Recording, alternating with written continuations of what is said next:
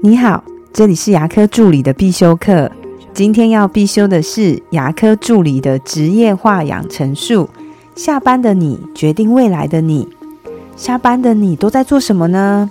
这件事情非常的重要，因为下班的你就会决定未来的你。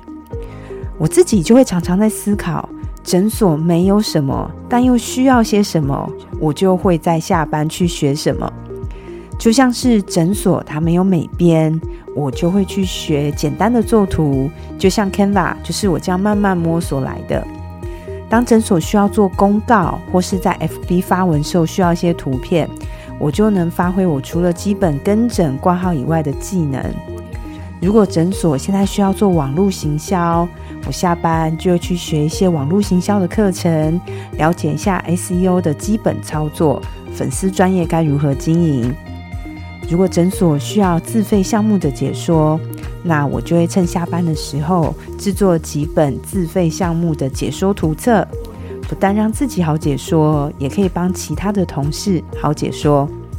诊所如果需要我做人事管理，我下班就会去听一些跟劳资有关的课程。其实我自己是蛮无聊的，我自己在诊所工作的时候，下班很少继续聊八卦，我也不爱追剧。也不会再看什么抖音之类的短视频，我脑子都在想跟诊所有关的事情。也就是这样子，在这么多年也积累了一些除了牙科之外，而牙科又需要的能力。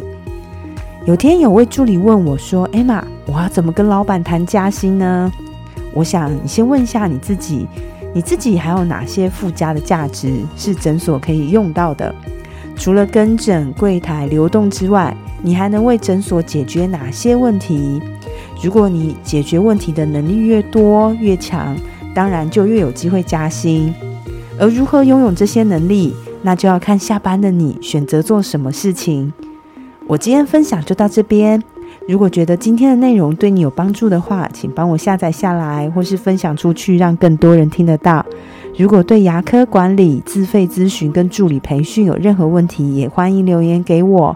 或者是在龙宇牙体技术所的粉丝专业也可以找到我，下次再见了，拜拜。